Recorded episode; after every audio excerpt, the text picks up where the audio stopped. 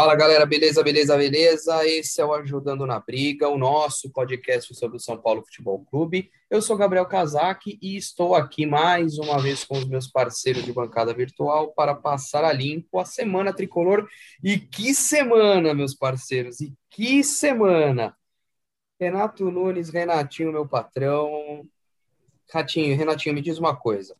Se o que você vai achar se na terça-feira na hora ali do jogo com o Palmeiras, sai a escalação e professor Hernan Crespo vem com Vitor Bueno titular. Qual vai ser sua reação? Boa noite. Boa noite, Gabriel. Boa noite, Victor. Vamos para mais um Ajudando na Briga.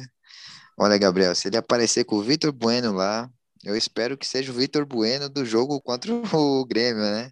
Que até que o Vitor Bueno jogou bem, né? Vamos ser sinceros aqui, ele chutou algumas bolas no gol, acho que fez uma posição ali de é, prevalecer um pouco ali na frente, no ataque. E assim, eu confio um pouco no Crespo, né? Então, se ele aparecer, eu vou confiar até o fim, infelizmente. Vitor Martim Gabriel Augusto Benites. Vitor, nessa, nessa tomada, nessa toada aí de, de Hernan Crespo ter um plano, é, se é, aqui a gente está tratando sempre na, na suposição, né? Se o Vitor Bueno acaba saindo titular na terça-feira e a gente não sabe o que vai acontecer se isso acontecer, você gostaria de voltar no tempo e esquecer o que aconteceu com o jogo, com o jogo contra o Grêmio?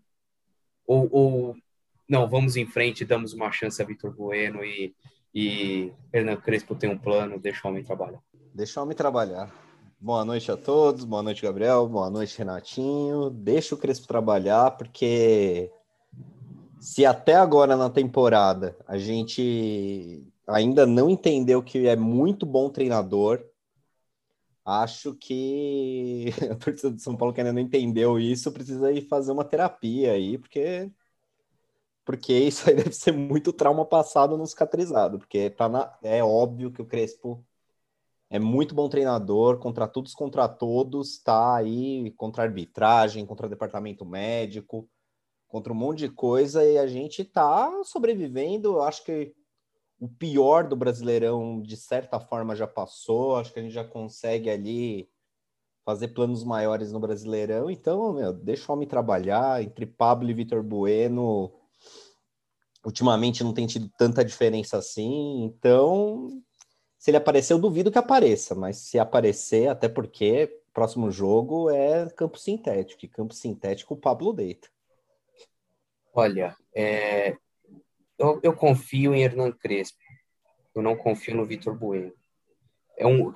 Vitor Bueno titular na terça-feira é um erro, é um erro. Não importa, não importa. O Vitor Bueno podia ter feito três gols ontem. Ele quase deu, quase saiu de campo com um gol assistência. São dois erros. Enfim, Vitor Bueno titular, não. Vitor Bueno não é opção para terça-feira. Não é, não é. é. Eu prefiro, olha, faz aqueles all-in de novo, inventa, põe o Sara no ataque, vem com o Igor Gomes também. Eu, sei lá o que, que vai fazer na, na esquerda, puxa algum outro moleque para lá. Não sei. Vitor Bueno não é opção. Ah, tô mais propenso a aceitar, a, a, a aceitar o Pablo que também não deveria ser opção, mas a gente fala disso, disso já já, é, do que Vitor Bueno. Mas vamos para o que interessa. O, o, grande, o grande destaque da semana, com certeza, foi a vitória de ontem contra o Grêmio. Mais uma vitória arrancada a forceps nos acréscimos. É, eu quero ouvir de vocês o que vocês acharam do jogo, destaques positivos, negativos, é com vocês. Então, contra o Grêmio, eu acho que o maior destaque é que a gente conseguiu um bom resultado, um resultado aí que começa a afastar a gente ali da zona da confusão, para citar o Professor. Professor, inclusive, voltou para o Cruzeiro, hein? Os caras estão mais ou menos em 2003 por lá. Eles estão desesperados, Mas... essa é a grande verdade. Mas... É, estão voltando o tempo. E de qualquer jeito, é, a gente começa a escapar da zona da degola. A gente agora está a dois pontos do G8. Quem diria, hein? Esse campeonato é um perde ganha do caramba. Mas de qualquer jeito, contra, é, contra o Grêmio, Acho que o ponto negativo do jogo contra o Grêmio foi ali a gente começa a ter um problema no, na posição de segundo volante, porque a gente, com as seguidas contusões do William, é, com as seguintes contusões do, do William, a gente não tem ali quem consiga jogar, né? Porque quando tem que poupar o Rodrigo Nestor, o Crespo não vem usando o Luan e o Liseiro junto, apesar que eu acho que na terça-feira ele vai usar. O, a gente tá, tendo que confiar no Thales Costa ali, ele não tá conseguindo jogar naquela posição, ainda, ainda não tem a malícia dos profissionais e tudo, e tudo mais, né? Você sente falta disso quando ele é ali o segundo volante. Mas tirando isso, é incrível como um time tão remendado contra o São Paulo, sem tempo de treino, aprendeu a jogar e jogar consistentemente em dois sistemas de jogo diferentes e que mudam ali as peças, tal. A gente tem peças que não conseguem desempenhar exatas funções como os jogadores que estão contundidos ou do time titular. E ainda assim o time mantém um padrão, consegue jogar mais ou menos bem. E é isso aí, resultados arrancados a forceps, a gente tá sobrevivendo nas Copas e conseguindo chegar ali no meio da tabela do Brasileirão. Então, que só coisas boas a, a, dizer. O resto, acho que o Thales Costa e o Igor Vinícius destoaram no jogo contra o Grêmio, mas tirando isso, acho que os outros jogadores foram bem, dentro da, das possibilidades. E Vitor Bueno renascendo, quem diria, hein? Mas eu, eu acho que é só um nem um pouco, eu não me empolgo nem um pouco. Vitor Bueno fez um bom jogo realmente, mas tô longe de ser um entusiasta da volta do, do bom futebol dele, que, que nessa passagem aí, que já dura aí dois, três anos de São Paulo, bem errática, né? Teve é, alternava gols com partidas é, sonolentas. Ele passava ali o jogo meio dormindo, bola caia nele do nada, do nada sai um gol e mais nada, né? O, o futebol, o futebol, por incrível que pareça, não é só o gol. É claro que o gol é o, o diferencial, é o grande detalhe, mas para um, um, jogador em termos coletivos, é, o Vitor Bueno está longe de ser um deus da grande área para ser uma peça fundamental e insubstituível. É, Eu acho o Vitor Bueno um bom jogador quando ele está ligado. O problema é que ele está ligado mais ou menos a cada alinhamento dos planetas. Né? É, é quero destacar algumas coisas que me chamaram a atenção no jogo com o Grêmio.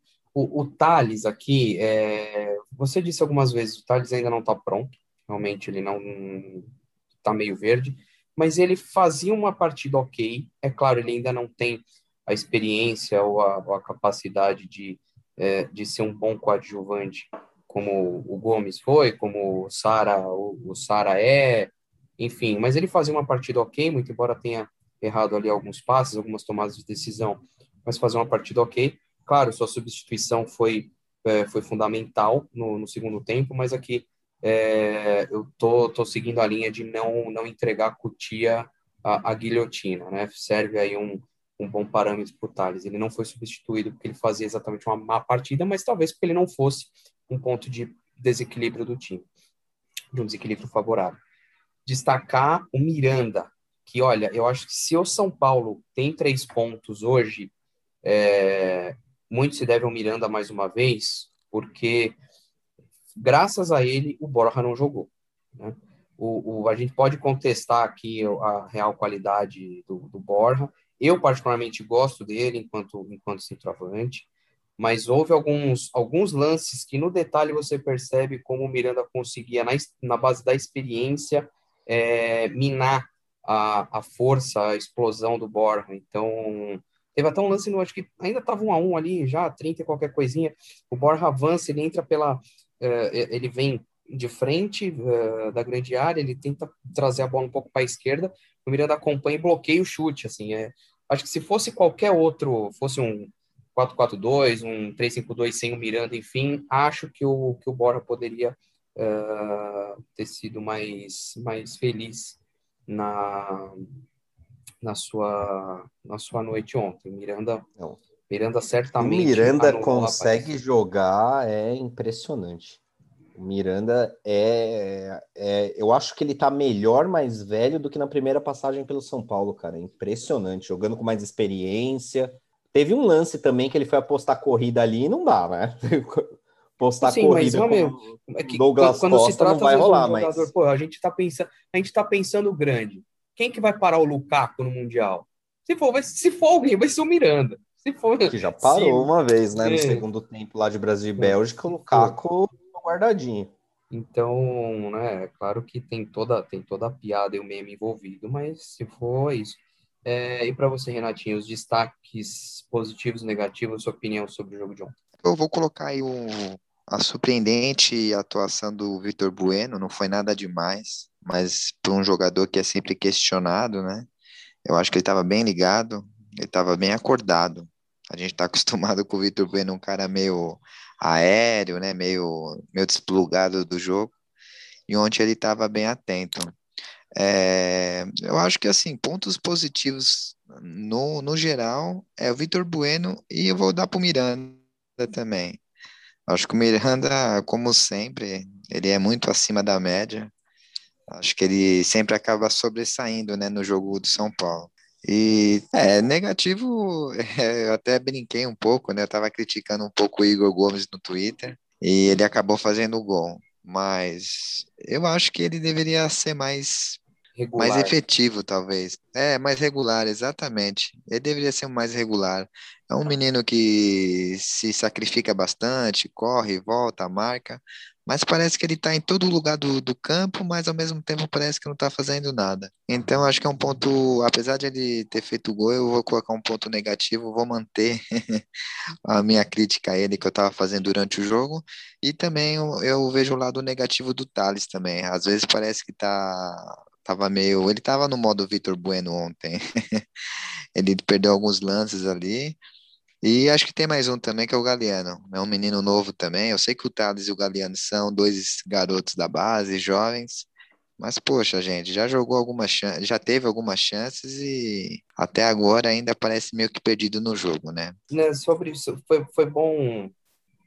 Você comentou do Galeano, eu, eu, eu fiz um, uma parte aí sobre, sobre o Thales. Eu não quis falar do Galeano também, porque ele entra um pouco na cota, na, na, na cota cutia.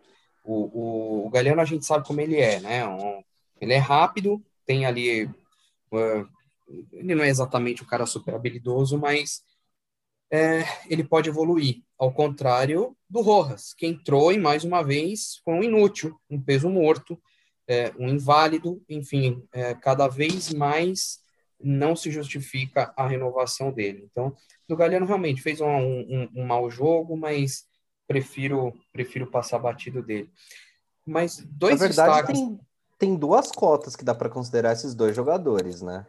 É, eu discordo que o Rojas entrou tão mal, eu acho que ele entrou menos mal do que ele costuma entrar, tá? Só, só essa parte, só que também são dois jogadores que se notabilizaram jogando na ponta e com o Crespo você não joga com ponta, você joga com um segundo atacante, você tem que preencher mais o meio ali, eles não sabem fazer isso. Galeano, eu acho que sim, pode, pode aprender ainda a fazer essa posição, mas o Rojas realmente não acho que vá conseguir com o tanto de carreira que já tem. Pegar o gancho do, do, do Igor Gomes, a gente, tem que, a gente tem que ter em conta que o São Paulo até os 48 estava empatando. Então, acho que o Igor não é porque o Igor Gomes fez o Igor Gomes fez o gol que pode apagar é, alguma partida mais burocrata dele. E eu, eu até estava pensando nisso ao longo do jogo, eu concordo com o Renatinho nesse ponto. É, o, eu, eu, vocês devem se lembrar que, que pegavam no pé do Zinho, chamando o Zinho de enceradeira, porque ele pegava a bola e ficava ciscando para um lado para o outro, não fazia grandes coisas. E em dados momentos do jogo, eu via o, o Igor Gomes fazendo mais ou menos isso ele, ele ajudava a tentar desafogar a bola do, no, nos cantos, na, pelas laterais, enfim, fazendo algumas triangulações, mas ele era pouco incisivo, pouco efetivo na construção de jogadas, das tramas ofensivas. Ele, mais uma vez, era é, ele fazia um jogo bem burocrata ao contrário do que o notabilizou. Eu gosto muito do Igor Gomes, eu acho que dessa safra de Cutia que vem é um dos mais carismáticos, né? De questão de, de, de meia, avançado, que a gente pô, a gente, um moleque da base que vem, e, e, a gente está esperando o, Igor Gomes estourar e, e, ele não estoura. E faz, ele fazer o gol foi realmente muito legal, muito bacana, porque é, é isso que a gente quer ver, de repente, desse meia que está faltando no time, que ele também pise na área, e faça gols, e ajude na construção de jogadas. Então ele fazia um jogo, claro, coletivamente bom, a gente não, não dá para negar que ele, é, é, ele foi muito obreiro no, no jogo de ontem, mas é, é aquilo, foi como o Renato falou, ele, ele não ele ainda oscila muito, ele é muito pouco regular e, e na construção de jogadas ele dá poucos passes a gol, parece que ele não não dá tantas opções é, de arremate para os atacantes. Então isso vai vai jogando um pouco um pouco contra no futebol dele. É, ontem, ontem eu não achei isso. Tem essa questão que o Tottenham, né, tá interessado nele, saiu uma reportagem falando sobre isso. E cá entre nós, né, não sei qual vai ser o valor ou se vai ter uma proposta mesmo oficial. Mas eu acho que qualquer São Paulino não pensaria duas vezes. Eu acho se que chegar se chegasse milhões, uma como como veicularam, amarro o Igor Gomes nas minhas costas, me dá uma boinha de braço, eu levo ele até lá. Não tem problema, não precisa pagar nada. Eu levo na camaradagem. Amarro o rapaz nas minhas costas, me dá uma boinha de braço, eu levo ele lá. Não tem problema. Até porque, se a gente for pensar, até pelo lado dele, porque se ele cai num time do Tota, a gente, como torcedor, a gente tem que desencanar, porque eu vejo a torcida de São Paulo muito preocupada. O jogador tem que evoluir no São Paulo, né? A gente tem aquele síndrome de Casimiro, né? Casimiro começou a evoluir lá no Porto, depois foi para o Real Madrid, virou o jogador que é, né? Jogador de seleção. Então eu vejo às vezes o time de São Paulo, né? Alguns torcedores segurando um, um jovem igual o Igor Gomes, como se quase obrigando ao, ao garoto evoluir aqui. E se chegasse a proposta mesmo, seria ótimo ele evoluir lá pela Inglaterra, porque ou ele evoluir lá pela Inglaterra, ou ele vai ficar mais alguns dois anos aí. Aí o destino dele vai ser, é, como que fala? Atlanta City, é, Port, Portimonense, e é isso. Eu então é melhor, é, é, é, bom para ambas as partes. O grande ponto é esse. O, o, o São Paulo, acho que até ali, o, o Casemiro foi um bom exemplo é o Casemiro é, sempre foi um, um, um grande prospecto e, e, começou a jogar de jeans e tudo mais. Então, quando surgiu a primeira oportunidade de vender, fazer um dinheiro, o São Paulo resolveu vender. E acho que agora o São Paulo está conseguindo mudar um pouco a mentalidade de valorizar um pouco mais os jovens, dar um pouco mais de rodagem e fazer vendas um pouco mais justas ou razoáveis. E, por exemplo, quando venderam o Neres, com 15, 15 milhões de euros no, no Neres. Ah, podia vender por mais? Podia, mas quem garante? O, o, peguem aí o exemplo, o Valse. O Valse até outro dia, ah, nossa, vai ser um baita zagueiro, vai ser não sei o quê. Ele se machucou e aí? Ah, é claro que a gente está tá, tá colocando imponderável da, da lesão. Mas quando a gente se trata de jovens, é, ainda mais essa fase de transição, é claro, tem olheiro europeu aí, macaco velho, que vai, que vai garimpando as categorias de base. Então, geralmente, com 18 anos, eles já sabem, eles já têm o um olho mais clínico de saber quem eles querem.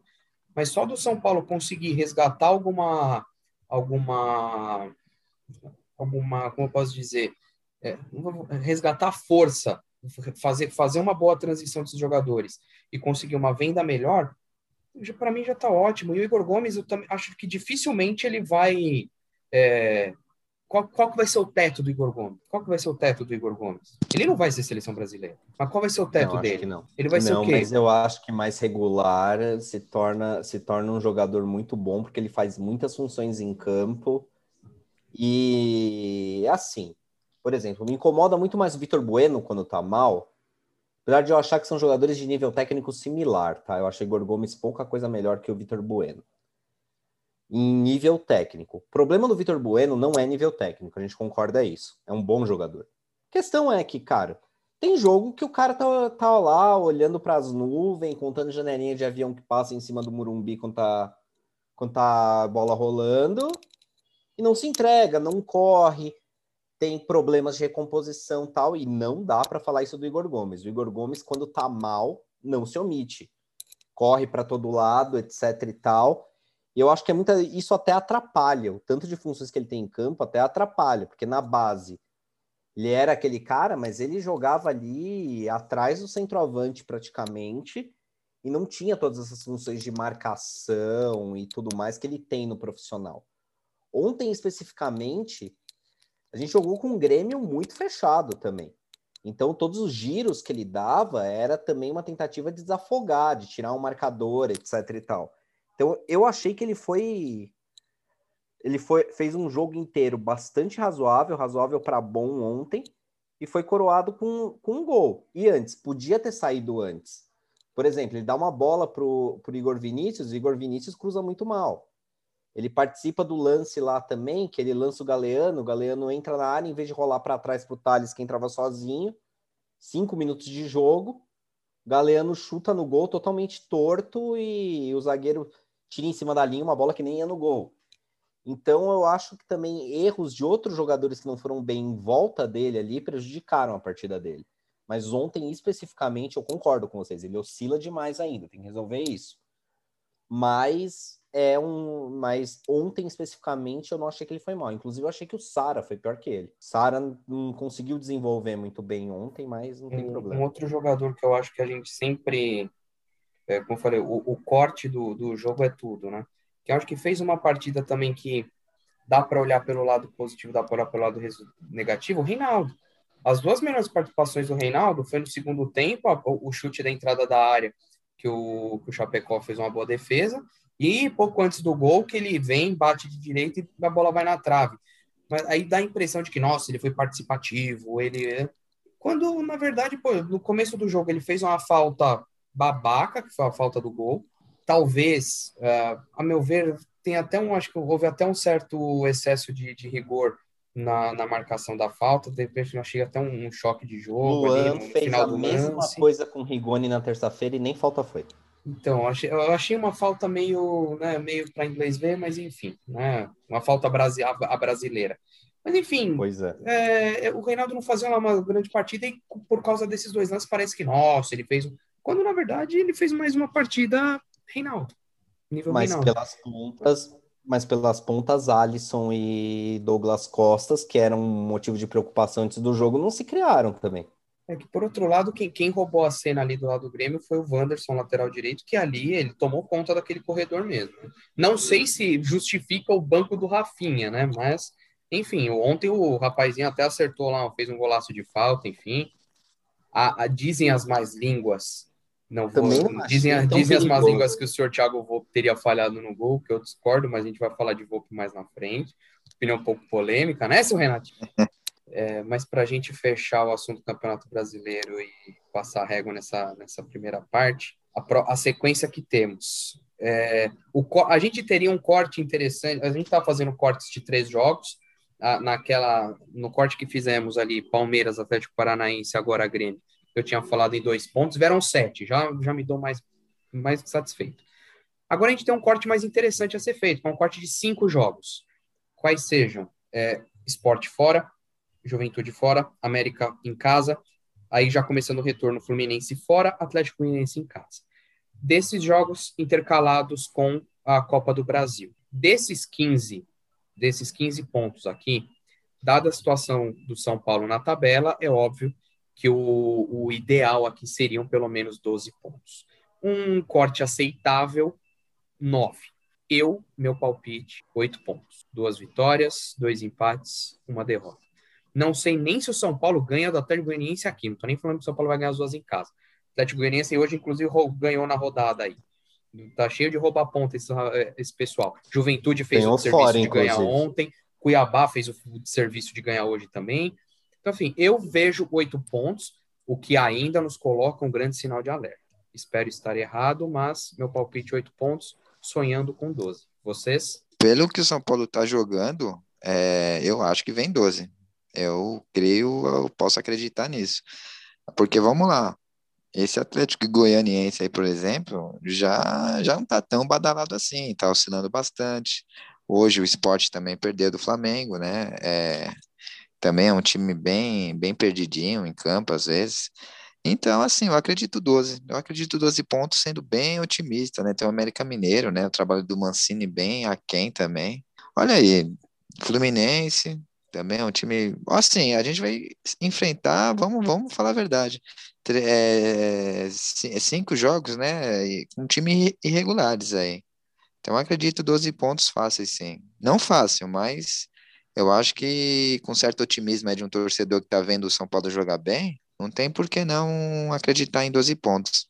Acho que o que complica um pouco essa sequência são os dois jogos com Fortaleza, né? Que vão ser bem no meio dessa sequência, apesar que um dos jogos Fortaleza foi adiado Daniel Alves quebrou um galho pra gente, né? Dessa vez sendo convocado. É... Melhor jogada dele. O que complica, o que complica são esses dois jogos, né? Mas eu eu tô otimista até porque o time voltou a ter um desempenho bom e como eu disse na, na minha entrada aqui, é um desempenho bom jogando com jogadores diferentes e acho que finalmente esse longo inverno está acabando, a gente vai voltar a ter os nossos principais jogadores um pouco mais de opções para o Mr. Crespo. Volta o William. Então, cara, eu vou apostar 13 pontos. Como é que é? O que você falou do William aí? Volta o William. Não, volta o William, né? Ele falou, ele falou que a gente vai ter os nossos machucados de volta, né?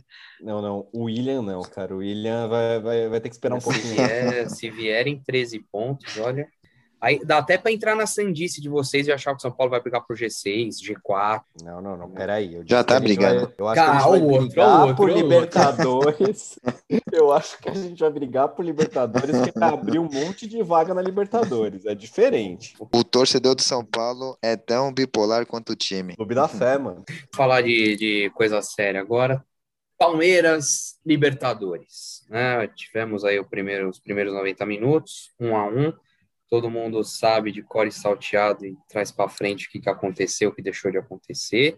E tem uma, um monte de coisa aqui que a gente pode, pode falar. E os principais pontos, uh, os pontos mais gritantes do, do jogo aí. Bom, primeiro deles, Thiago Volpe, né? Uma falha grotesca, né? em N sentidos, ou falha de montagem de barreira, falha de tempo, falha de tudo, né? Eu ainda não me conformo, a bola estava na mão dele, passou. E esse lance me causou uma grande, uma grande tristeza, porque aquele tipo de lance que você fala, puta, a zica voltou, sabe? Ah, o azar que a gente dava, ah, a bola que bate na trave, nossa, saia, dos caras bate na trave e entra, ah, o goleiro que falha. É, foi um gol tomado num contexto muito merda do jogo. A São Paulo a gente estava bem, estava mais ou menos ali com o jogo mais ou menos sob, sob, sob nosso controle. É, a gente até poderia começar a sonhar, e quem sabe, com o segundo gol. E vem o, o gol acontece faltando 15 minutos para acabar o jogo e vem uma ducha de água fria que São Paulo ter conseguido sustentar o empate foi bem no lucro. Mas enfim, Thiago Volpe, comentários, senhores? Eu vou eu já falei bastante do Volpe, né, no Twitter essa semana, infelizmente por um mau motivo, né? É, corneta, corneta, escreveu, corneta detectada. é, Vitor, mas é, foi um balde de água fria, né? Como o Gabriel citou aí. Tava com um jogo meio que controlado, né? Parece que o São Paulo tem que fazer sempre o segundo gol contra o Palmeiras. Já não é o primeiro jogo aí é, dos últimos jogos aí contra o Palmeiras, que o São Paulo tá 1 a 0 ali, com sacrifício e um gol do Palmeiras é, chega no final. E no caso do Volpe, é, eu acho que infelizmente pesou o fato de ele não ser um goleiro é, acima da média. Vitor. Ó, oh, gente, é, eu vou ter que discordar. Primeiro, assim, goleiro, goleiro bom mesmo, é um negócio que acontece. Você não se planeja para ter um puta goleiro, etc e tal. É um negócio que acontece assim, a gente fala de goleiros muito acima da média, daquele cara que pega o que não dá para pegar, como foi o Rogério, como foi o Marcos. Eu, particularmente, vou contra a corrente aí, eu nem considero o Dida na mesma prateleira que esses dois caras. Mas hoje no mundo, cara, você tem bons goleiros regulares mas, assim, tirando raríssimas exceções, você não tem, assim, esse goleiro do, do, nível de qualidade que a gente viu, por exemplo, nos anos 90, que você tinha Dinosoff, Palhuca, é, Ilgner, Peter Schmeichel, etc e tal. Eu acho que foi uma posição que evoluiu muito no, nos últimos tempos, ganhou mais funções, e os caras hoje não pegam só a bola e você não tem goleiros, assim, do nível, sei lá, Zete, Rogério Senna. Mesmo o Palmeiras, não aqui me falar que o Everton é melhor que o Volpe, é, é melhor que o Volpe, mas não é do nível do Marcos, por exemplo. E mesmo assim, os outros times estão na Libertadores. Quem tem, assim, um goleiro claramente muito melhor que o Thiago Volpe, que já custou caro pra cacete, vamos lembrar, tá? Então, sim, cara, e tem outra coisa aí: todo goleiro falha. A falha lá no jogo contra o Palmeiras é perto do inadmissível? É perto do inadmissível, porque ele botou um cara na barreira e ainda assim foi uma bola que foi meio em cima dele, ele demorou para cair, etc e tal. Só que agora vem, vem esses argumentos tipo, ah, dois gols de falta no, no, numa semana, os dois foram falhas? Não necessariamente, cara. Eu acho que a bola lá do Wanderson é o tipo de bola que goleiro muito bom pega quando é sorte. Então, tipo, se ele tivesse pego, quase pegou, diga-se de passagem. Tivesse pego, todo mundo ia falar, puta, foi uma defesaça. Então, se foi uma. Se, se ele pegasse era uma defesaça, como pode ter sido falha? Então, para mim, cara, quem acha que o Volpe falhou naquele gol, tá viajando. Ou, mesmo contra o Grêmio, o, gol, o Volpe foi decisivo, pegou uma bola aí no 1 a 1 que era a virada dos caras e Wanderson isso aí novo. conta também. Wanderson de novo, diga-se de passagem. E foi, uma, e foi uma puta defesa porque envolveu leitura do lance. Ele percebeu o que ia acontecer antes da bola, cresceu para cima do cara. Aliás, o Volpe, por exemplo, é melhor que o Everton 1 a 1 Sair em cima do atacante e tal. É um, é um negócio que ele faz bem. Ele tem dificuldade em outras coisas, principalmente chute de longe. Mas eu lembro aqui vários jogos que o Volpe fez decisivo. Inclusive em disputa de pênaltis, que ele vai bem também. Então, assim, eu acho que a gente tem o melhor goleiro do Brasil aí? Não. Mas eu não vejo cinco na frente dele. Eu concordo discordando. Eu concordo discordando. O, o meu, a minha crítica ao Volpe é a seguinte. Eu não tenho dúvida da qualidade do Volpe. Eu gosto dele, eu acho um ótimo goleiro. Só que é o seguinte, ele é o goleiro da bola difícil. Ele é o goleiro da bola difícil, eu não tenho dúvida. Ele, ele, ele cansa de fazer milagre pelo São Paulo. Só que ele não é o goleiro do jogo grande.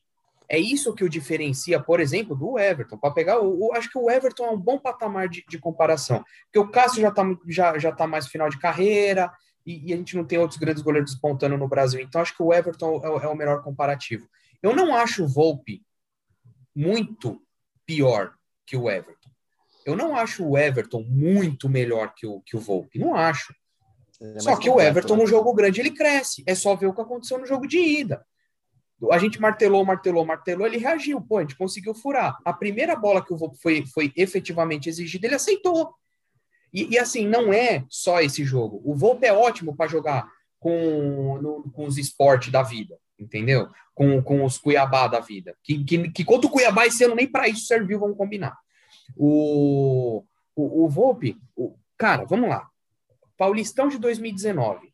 O, o, segundo jogo, o gol de cabeça, eu não lembro se é do Manuel ou do Avelar. Para não dizer que foi falha, cara, não era para ter tomado aquele gol. Contra o Palmeiras teve aquele gol de cobertura super estranho. Contra o Santos, o, o outro gol mal amaldiçoado da barreira que o Marinho chuta e, e a gente conta essa história. Agora, esse. Cara, ele não é o. Eu, eu, eu, eu, fico, eu fico puto da cara, porque assim, não, não, são falhas muito primárias em jogos grandes. Isso depõe muito contra o goleiro. Às vezes é preferível você ter um goleiro mais ou menos, mas que na hora do, do pega para capar o bicho cresce. Eu vou dar um exemplo babaca, assim, não, é, é só para é meramente ilustrativo. Eles estão longe de estar tá na mesma prateleira, mas assim, quem se lembra daquele Fluminense de 2008, o que foi o mata-mata do Fernando Henrique? O Fernando Henrique era um goleiro médio, médio para ruim, se bobear. O que ele fez no, no, no, naquela campanha, o que perderam lá para LDU na Bacia das Almas e tal, de pênaltis e tudo mais, cara, aquilo no jogo grande ele cresceu. Assim, só para usar um exemplo bem besta, para falar de com, com, o, o que, que a gente precisa mirar. Não acho com isso que o São Paulo precise de um outro goleiro, não é isso. Eu acho que o, o, o Volpe tem pelo menos mais. Tem, o Volpe tem fácil aí 8, 10 anos de carreira. É claro que isso pode ir mudando aos poucos, pode ir se aperfeiçoando aos poucos. Eu acho que o São Paulo encontrou o seu goleiro da década, né, para fazer é, longo prazo. São Paulo superou o Rogério, estamos, acho que a gente está seguro com o Volpe. Só que o preço é esse. O, qual que é o teto dele? O teto dele vai ser Campeonato Paulista? O, o teto dele vai ser fazer grandes jogos contra o, um Fluminense em casa para segurar um 0 a 0 é, é, esse é o teto do Volpe, entendeu? Eu, eu, eu ainda acho que com o tempo pode ser que ele. Que é maior, hein? Oi? Acho que ele já provou que o teto dele é um pouco maior que isso. Cara, não sei, Copa, eu, eu coloco Copa em prova, do Brasil, eu colocando a prova. Copa do Brasil do ano passado. Que a gente não ganhou. Que a gente não ganhou. Ah, Eu tô tá falando, bom, o mas- jogo, jogo grande mas- também, o jogo grande também implica em, em classificações em títulos. Ok, e até cara, agora mas o time- Grêmio, mas o Grêmio, a, a gente não passou na Copa do Brasil do, do, do ano passado naqueles dois jogos contra o Grêmio, que a gente foi melhor nos dois jogos. Só que na boa, o Daniel Alves colocou o amaldiçoado Daniel Alves, que a gente agora tá querendo muito, uma, a gente não, nós três não, mas uma grande parte da torcida não quer ver o cara pintado de ouro. Ele colocou o Brenner e o Luciano na cara do gol, os caras perderam o gol. E a bola, e a bola que foi no gol, no gol no jogo de lá não, não entrou, e eu lembro que ele fez pelo menos uma boa defesa no jogo da volta, numa das oportunidades que o Grêmio teve. Né? Isso no ano passado. Não, Então que eu acho- eu não o- o- o- mas aí não passa por ele. Mas aí não passa por ele. O, o meu ponto é, ele não é o goleiro do jogo grande, a gente, e, e é esse o problema. É, é, é esse o, o, o, o meu, a minha preocupação para terça-feira. A gente tem um bom goleiro, a gente tem. Se vê uma bola difícil, ele pega, ele pega, mas no contexto, não sei. Não sei. No, no jogo grande, no Não. clássico, ele não brilha. Eu não sei se ele é um goleiro de bola difícil, viu? Eu acho que assim, o bola de longa distância, eu vejo grandes problemas para ele pegar. Eu acho que assim, cara a cara, ele sai bem ali naquele jeito de futsal, ele consegue tirar a bola mais embaixo, mas assim, chutou meio que fora da área, não sei não. Eu queria alguém fizesse uma coletânea de gols aí que ele tomou, é, de fora da área, tipo aquele do Arthur, um, acho que também outro contra o Matheus de Jesus, né, no do Paulistão no ano passado. Enfim, Não, a eu gente não tô precisa também aqui. exigir que o cara pegue a- o- os golaços. Por exemplo, por exemplo, eu sei que você, você, é, eu sei que você entende que foi é, que ele falhou no, no gol do Grêmio, Renatinho. Eu já, eu já não acho. Mas o meu ponto é, por exemplo, o, como eu falei, os jogos grandes, as, as bolas mais, mais simples, os golaços, tudo bem, acontece. Essa Libertadores, ele não fez nenhum grande jogo, um jogo gol excepcional. O, o, gol do, o gol do Racing aqui no mata-mata, se é um goleiro forjado no jogo grande, ele não toma aquele gol. Que o, que o, né, faz, faz o giro e chuta. Se é, um, se é um goleiro mais forjado no jogo grande, o cara não toma aquele gol.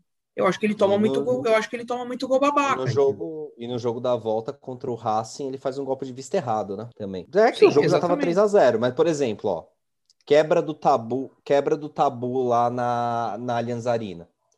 O Scarpa bo- bo- bota uma bola no ângulo numa cobrança de falta. Ele buscou. É, jogos Não, contra por o isso eu falo, ele é o goleiro da bola difícil. Ah, ele pegou um clássico, tá, mas é um clássico num contexto ali, é um campeonato paulista, primeira O fase. que eu acho é que tem uma certa acomodação no Volpe. A melhor fase do Volpe aqui no São Paulo é quando tinha um goleiro na reserva dele com algum potencial assim para fazer sombra se ele começasse a ir muito mal. O Volpe começou muito mal no São Paulo, vamos lembrar disso. Reagiu, etc e tal, tanto é que uma certa uma certa parte começaram a falar: "Ah, é melhor ficar com o Jean mesmo" não renovar com ele, ele provou que valia a pena investir 20 milhões, etc e tal, teve aquele encrenca toda com, com o Jean, que hoje está no Cerro Portenho, que a gente paga 40% do salário ainda, diga-se de passagem. E só que assim, o Jean era, era um goleiro que tem potencial. Querendo ou não, é um goleiro que já foi forjado e tinha potencial. O PR tá muito longe do Volpe, cara. Se o Volpe entra numa má fase, É fraco.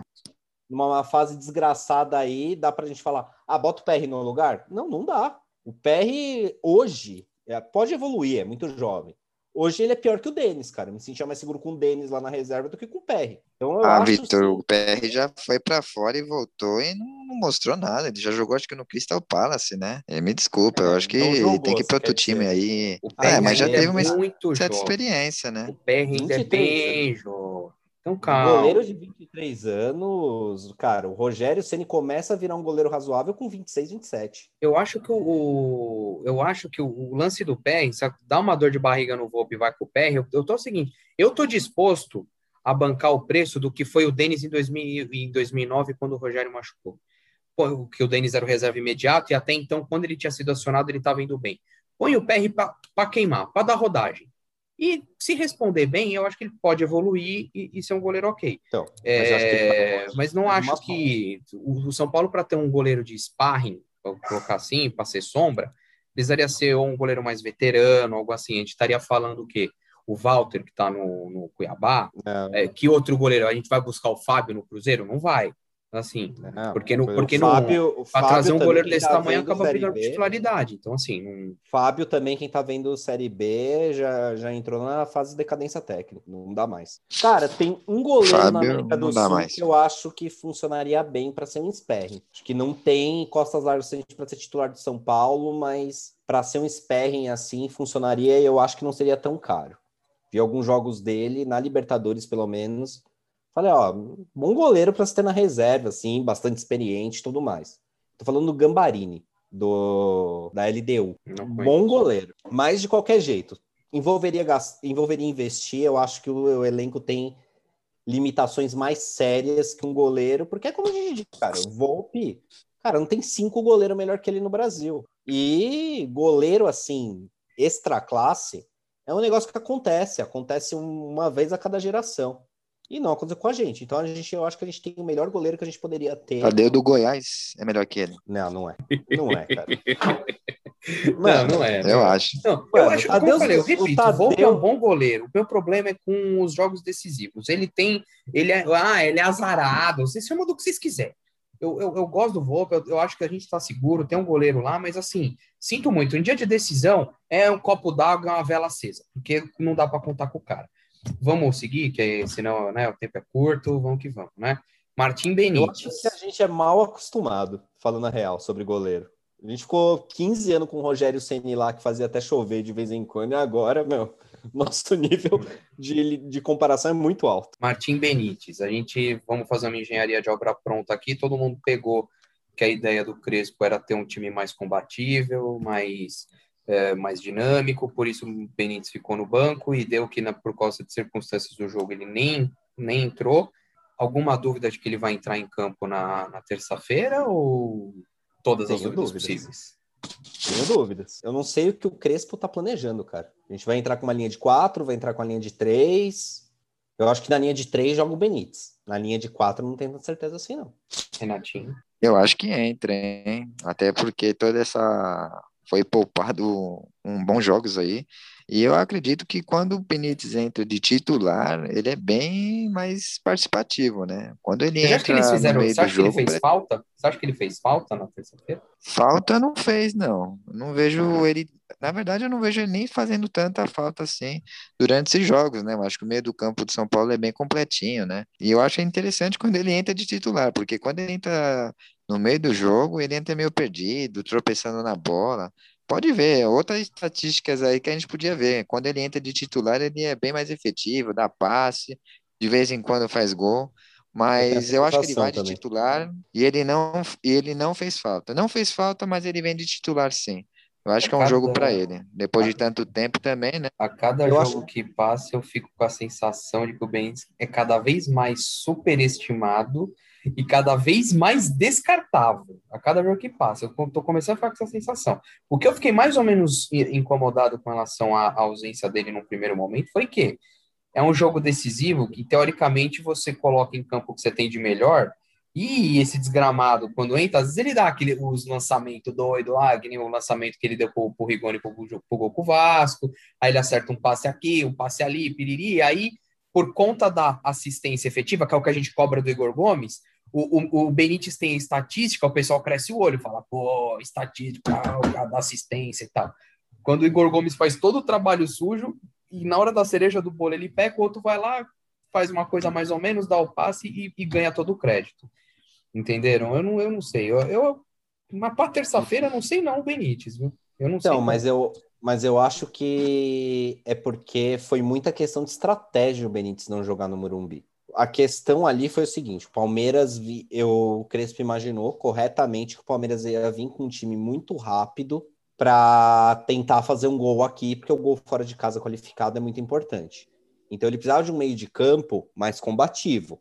E é por isso que ele entra com o Rodrigo Nestor como como meia, tudo mais para com Igor Gomes, Gabriel Sara, para você ter um meio de campo ali mais preenchido, não deixar o Palmeiras construir e uma marcação pressão lá no alto que o Benítez não consegue fazer, justamente para você evitar a bola longa do Palmeiras, porque o Palmeiras tem muita velocidade. Né? O Palmeiras entrou sem um homem de referência para jogar com três foguetes na frente, basicamente. O Dudu, o Breno Lopes e o Rony de centroavante, que era o jogador mais avançado. Então, estrategicamente fez sentido. Eu acho que para o jogo da volta, qual a previsão que eu estou fazendo?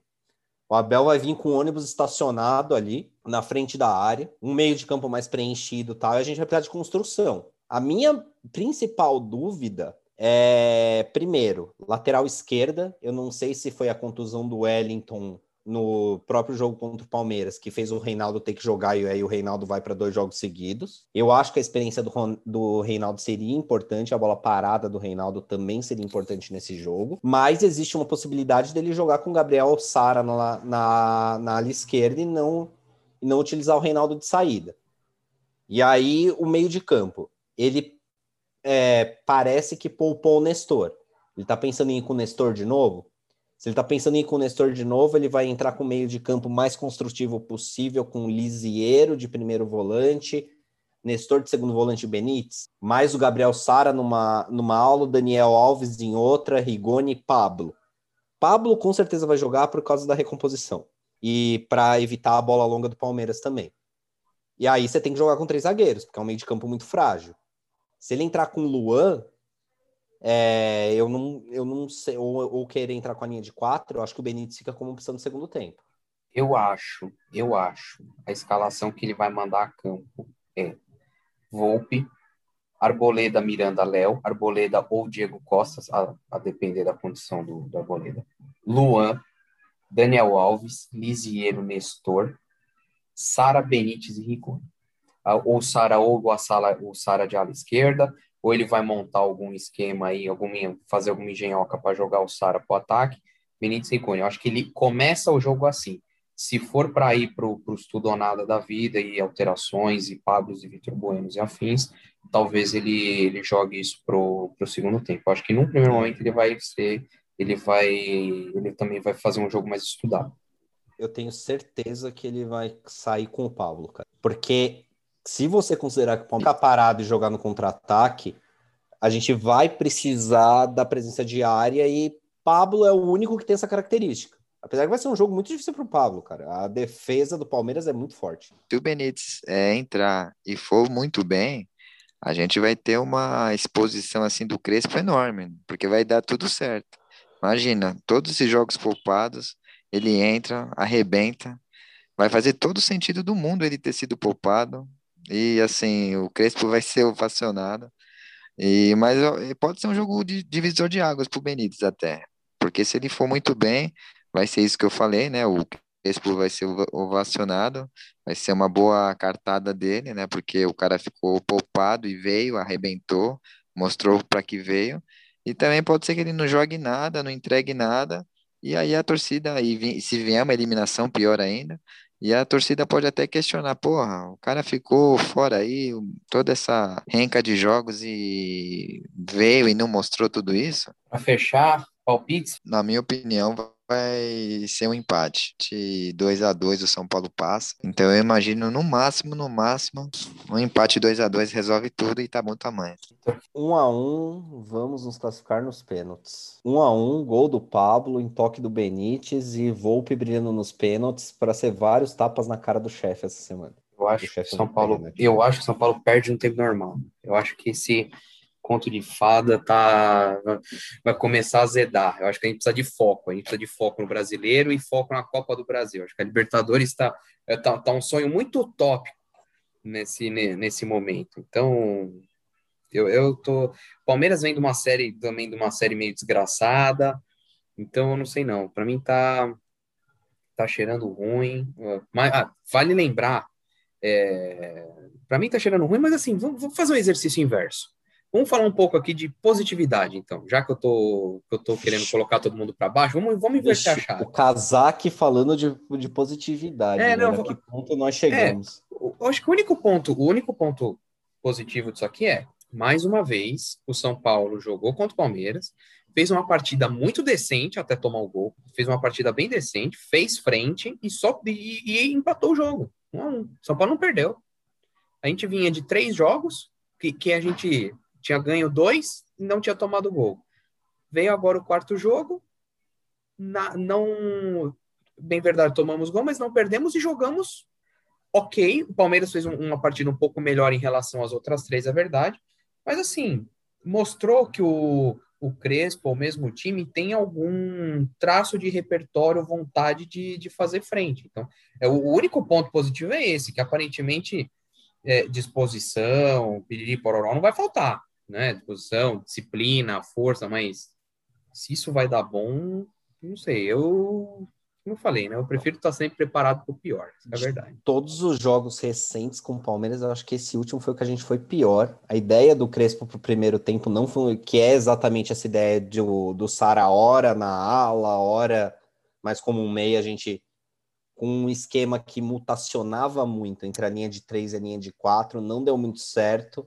É por isso que eu acho que no Allianz ele vai, ele vai ir com, com um 3-5-2 mais clássico. Uma coisa Arboleda, é Miranda, Léo, Reinaldo na esquerda, Pablo no comando de ataque.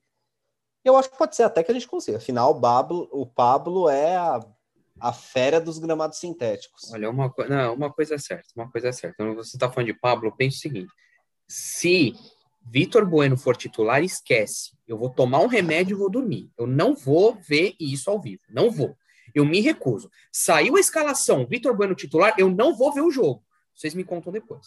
Não, não vai ser titular, cara. É bom Primeiro que, que, a gente, que a gente vai precisar de alguém ali para evitar a bola longa do Palmeiras. E o Vitor Bueno não faz isso e o Pablo faz isso. Não dá para falar que o Pablo não se esforça, não enche o saco do zagueiro, pelo menos na marcação. E outra, bola aérea ofensiva do Palmeiras.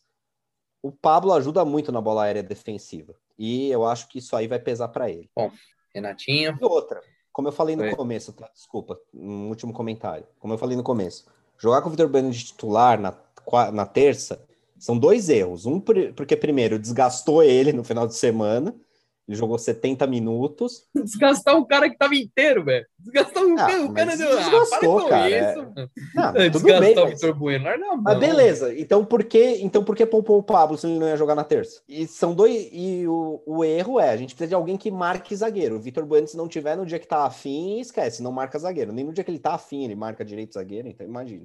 Ah, eu, eu, eu nem eu só tô cogitando essa sandice, porque aí tem tempo aquela coisa do, do folclore, né? Não, não, o cara tá quente, o cara tá fazendo gol, o cara tá iluminado. Nossa. Ah, não caio nessa, não. Não entro nessa. Ó, ó, só por superstição, ó, naquela vez do Racing, eu falei que o São Paulo só passaria 2 a 2 e no empate, hein? Tô falando a mesma coisa, então segura aí um, uma goleada lá no Aliança, hein? Nossa, se, tiver, se, se, o São Paulo passar com goleada, acabou de zicar, podem me cobrar cerveja podem tá, vai ficar gravado. Se o São Paulo passar com goleada, goleada mais de três gols, tá? tá? Só para não importa, 3 a 0 pode servir como goleada. É isso, gente. Fechamos por hoje? É isso, gente. Por então, hoje é isso. Fechou. Abraço para todo mundo aí. Então é isso, gente. Esse foi o Ajudando na Briga das, dessa semana. Força e sorte para nós aí na terça-feira. E vamos, São Paulo. Vamos, São Paulo. Vamos, São Paulo.